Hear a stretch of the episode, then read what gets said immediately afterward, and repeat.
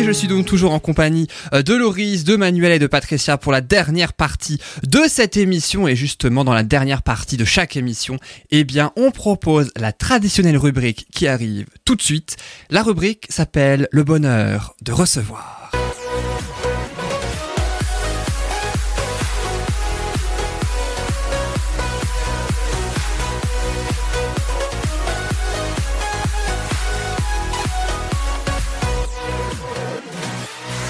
Et notre invité aujourd'hui s'appelle Philippe Merclé, chef de service adjoint au conseil départemental du Haut-Rhin. Philippe Merclé, bonjour. Bonjour. Merci beaucoup en tout cas d'être avec nous. Hein. Vous êtes responsable nature et patrimoine arboré. Euh, donc on va parler eh bien, de plein de choses, j'ai presque envie de dire. On va parler des batraciens, on va parler des arbres remarquables principalement. Mais juste avant, je vous propose deux chiffres que euh, j'ai trouvés comme ça. Rien que pour le Haut-Rhin dans l'année 2018, euh, donc 49 111 batraciens ont été sauvés le long de nos routes et il existe un petit peu plus de 534 arbres remarquables répertoriés. Mais alors justement, Philippe Merclé, qu'est-ce qu'un arbre remarquable alors? Alors, euh, on a plusieurs critères pour euh, classer les arbres. Ce sont toujours les mêmes dans tous les inventaires. C'est des critères qui se basent sur cinq euh, paramètres. Le premier, c'est la rareté de l'essence. On a des arbres qui sont plus ou moins fréquents et donc euh, ceux qui qu'on trouve le moins fréquemment, on, va porter une attention particulière dessus. Ensuite, il y a les critères de taille, c'est-à-dire les arbres les plus hauts ou les plus gros en circonférence. Après, il y a le critère de l'âge. Euh, on a un certain nombre d'arbres qui, dans notre département, on a la chance d'avoir des arbres qui sont qui s'approchent du millénaire, et donc euh, naturellement ces arbres sont, classés. Euh, ensuite, on a les arbres qui ont une histoire, qui ont une histoire, soit une histoire locale, soit l'histoire avec un grand H des arbres autour desquels circulent des légendes, circulent des croyances, circulent des événements historiques, et donc qui sont des repères un petit peu dans le temps et dans, dans l'espace. Et enfin, on a un critère esthétique pur. Il y a des arbres qui sont ni rares, ni euh, gigantesques, mais qui sont parfaits par leur forme ou leur emplacement. Par exemple, on appelle des vigies des arbres qui se trouvent sur des endroits isolés et qui peuvent être vus de partout. Ça, ce sont les critères. Alors, ça peut être combiné, ça peut euh, euh, faire l'objet de discussions. C'est toujours une sélection qui est subjective et donc euh, on les classe jamais seuls, hein. on, est, on est plusieurs, c'est un classement qui se fait de manière collégiale et donc euh, qui nous amène à, à, visiter les arbres que les particuliers nous signalent ou les forestiers nous signalent ou les maires dans, dans certaines communes. Et donc c'est un, un vote, c'est par le système d'un vote qu'on choisit si... C'est pas formel à ce point-là, disons qu'il y a un petit comité de sélection qui est constitué de, de spécialistes et que qu'on réunit régulièrement pour examiner les nouveaux sujets. Et donc euh, c'est un travail qui est constant puisque y a des arbres disparaissent, d'autres euh, sont signalés par des particuliers. Et donc euh, on, on, réunit actuellement, on n'a plus besoin de le réunir qu'environ une fois par an, sauf pour des sujets vraiment exceptionnels, c'est-à-dire exceptionnels, par exemple des arbres records qu'on découvre. Et ça semble incroyable pour une région aussi petite que la nôtre, mais on, découvre euh, l'année dernière, par exemple, euh, un arbre qui est un record pour toute l'Europe en taille. Ah euh, ou, un arbre qui est record dans le sens où il est unique en France, par exemple. Voilà. Donc là, il n'y a pas besoin de réunir le comité pour ça. C'est ça saute aux yeux presque. Voilà, ça saute aux yeux. Lorsque donc on, le discute plus dans, pour des arbres qui sont, disons, plus courants, comme les hêtres, les chênes, etc. Voilà et justement aussi pour les préserver d'une certaine manière, hein, on va en parler. Euh, mais juste avant, je propose ainsi aux trois chroniqueurs et chroniqueuses les ah, je me demandais si, si euh, je me suis dit mais zut, on l'a pas aujourd'hui. C'était la surprise. Tu ah. pensais vraiment échapper à ça, Manuela? Eh ben non. Bah non, je suis contente, c'est bien ça.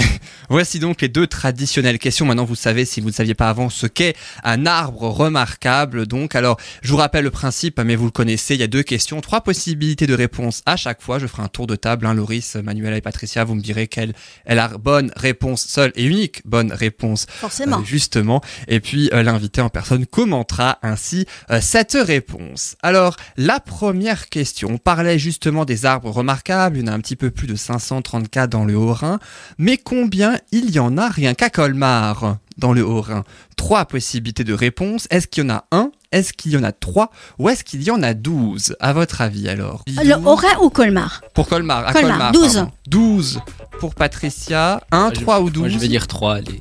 3. Manuela 1, comme ça il y aura les trois réponses. Non, je dirais bien 12 aussi. Je dirais 12 aussi.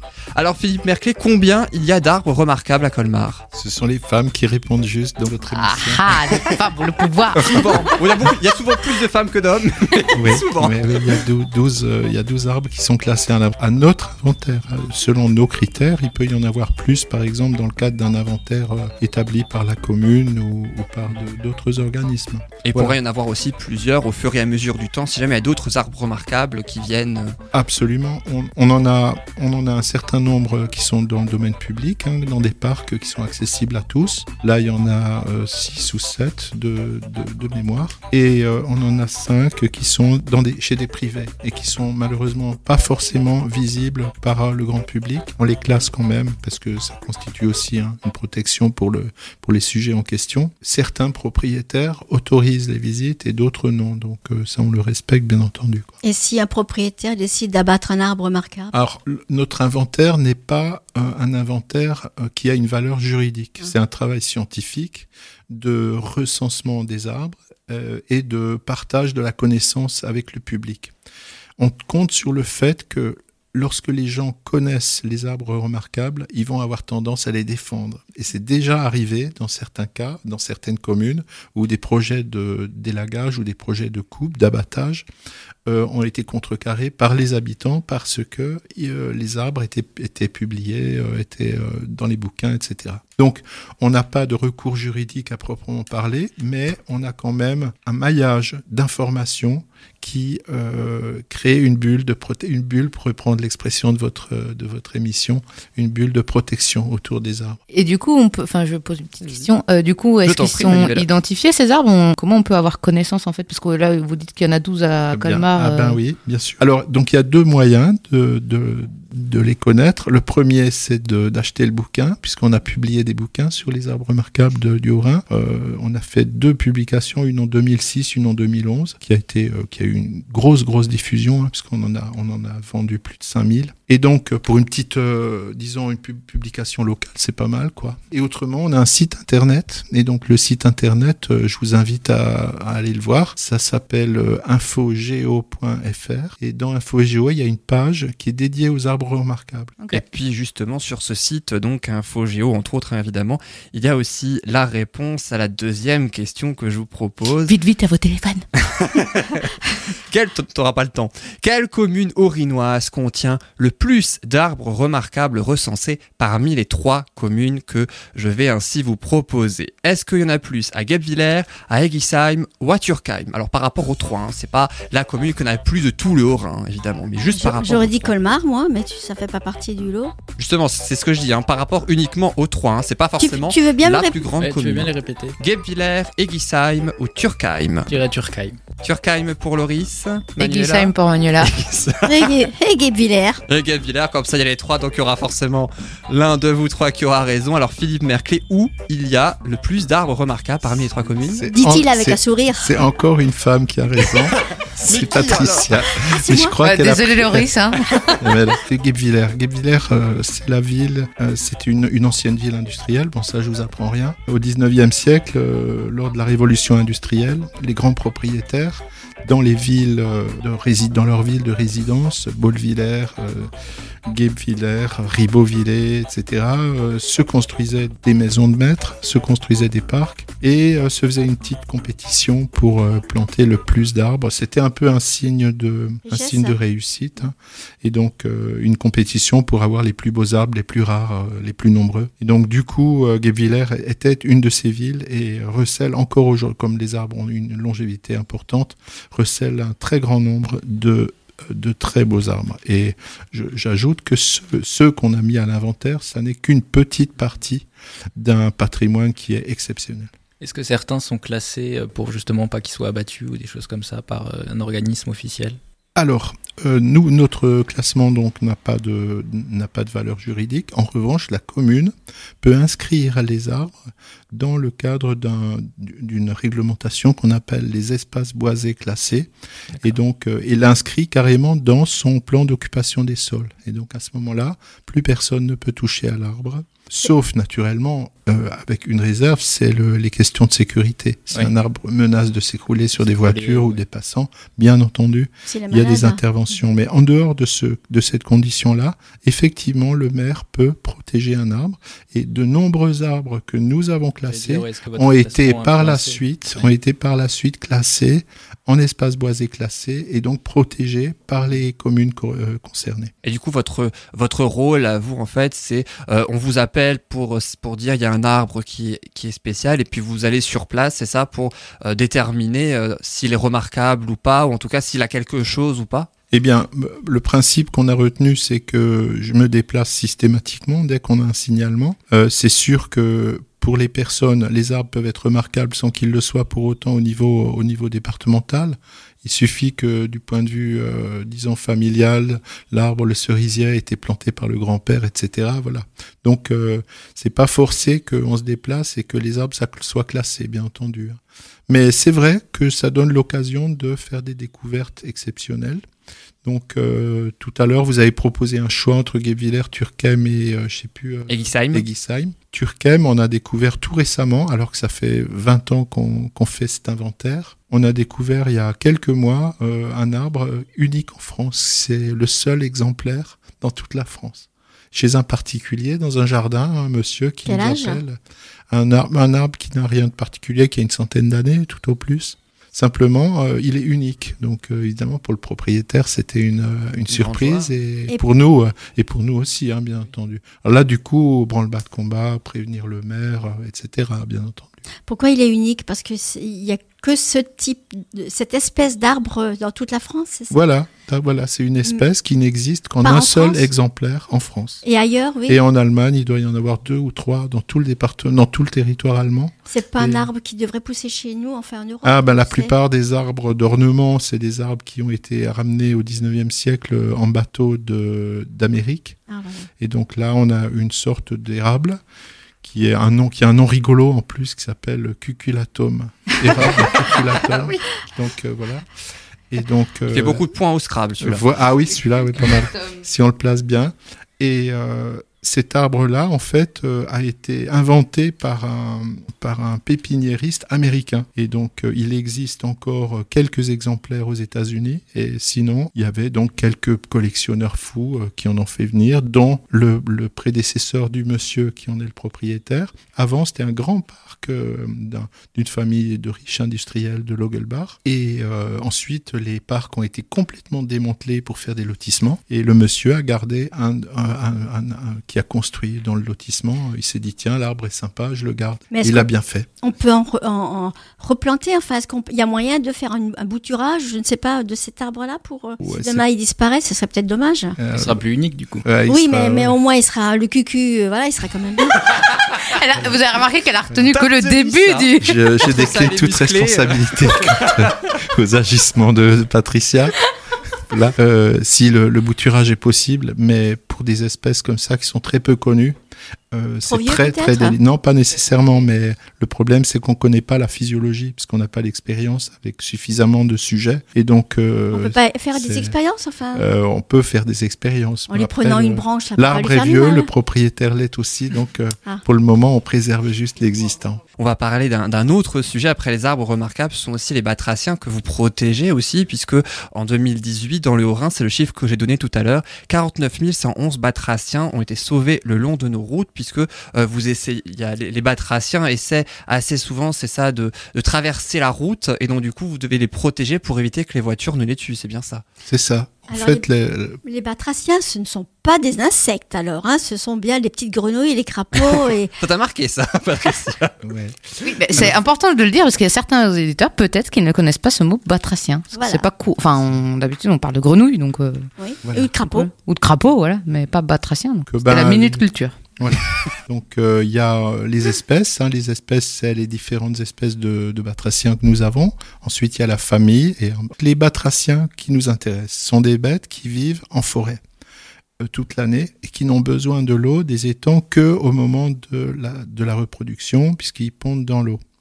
Donc, pour rejoindre leur lieu de reproduction, c'est-à-dire les étangs, les plans d'eau, ils traversent les routes. Et là, évidemment, c'est l'hécatombe. Ce sont des animaux qui se déplacent plutôt lentement, en particulier les crapauds, qui euh, marchent très lentement et qui en plus s'arrêtent sur la route pour les mâles qui sont seuls. Ils s'arrêtent pour voir s'il y a des non, pour voir s'il y a des femelles de libre. Parce qu'avant, ils vivent en Ah. forêt, ils n'ont pas de visibilité. Alors il va sur la route et il regarde si Ils sur la route il y a des regardent, femelles de la voiture passe, Mhm. craque. Qui, passe Voilà. Ah, Donc, euh, en gros, pour euh, faire court, on estime les, les études euh, qui ont été faites à ce sujet euh, montrent que c'est 90% de la population qui est écrasée lorsqu'on ne met pas de dispositif en place. Donc, nous, on installe des filets de part et d'autre de la route.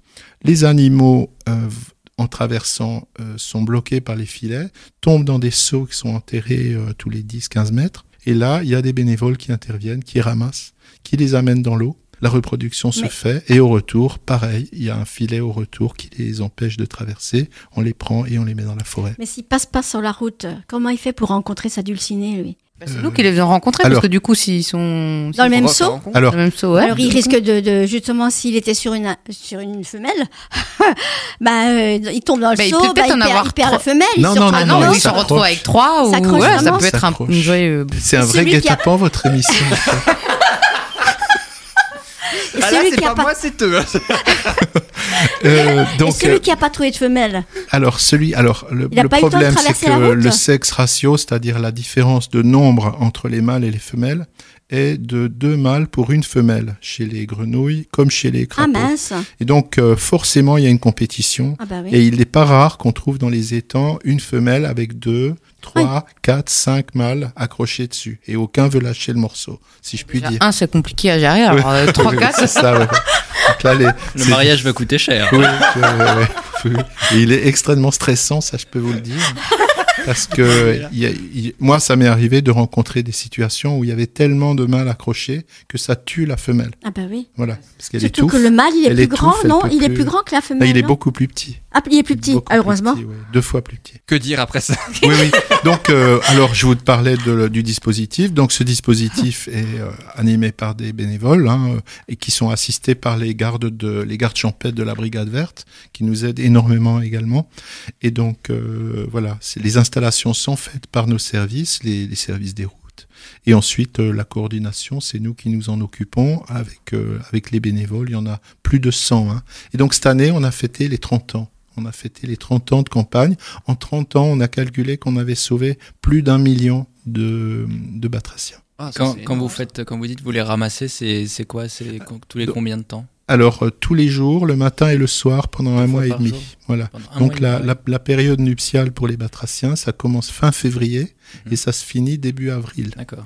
Et donc euh, là, tous les jours, le matin et le soir, il y a des bénévoles qui vont marcher le long des routes. Dans les seaux, ils ramassent les, les animaux qui sont tombés dans les seaux en terre. Ils les prennent, ils les comptent, ils les mettent dans les temps. Et rebelotent au retour euh, 15 jours plus tard. D'accord. Dans l'autre sens alors? Dans l'autre sens.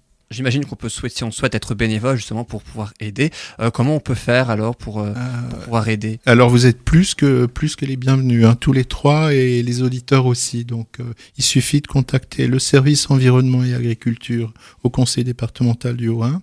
Et nous on établit euh, très tôt hein, dans l'année, il faut se signaler vers le mois de novembre pour la campagne de l'année suivante, hein, de voilà, de l'hiver suivant. Et la campagne dure de quand à quand du coup? Et donc de fin février à début avril. Et donc euh, vous vous signalez et ensuite euh, on vous contacte pour connaître votre périmètre de déplacement possible. Et on a des sites qui sont, on a actuellement 26 sites qui sont répartis sur tout le département. Donc c'est très facile de trouver un, un site où vous pouvez intervenir euh, près de chez vous, même, même si ce n'est qu'une fois par semaine par exemple. C'est pas un problème.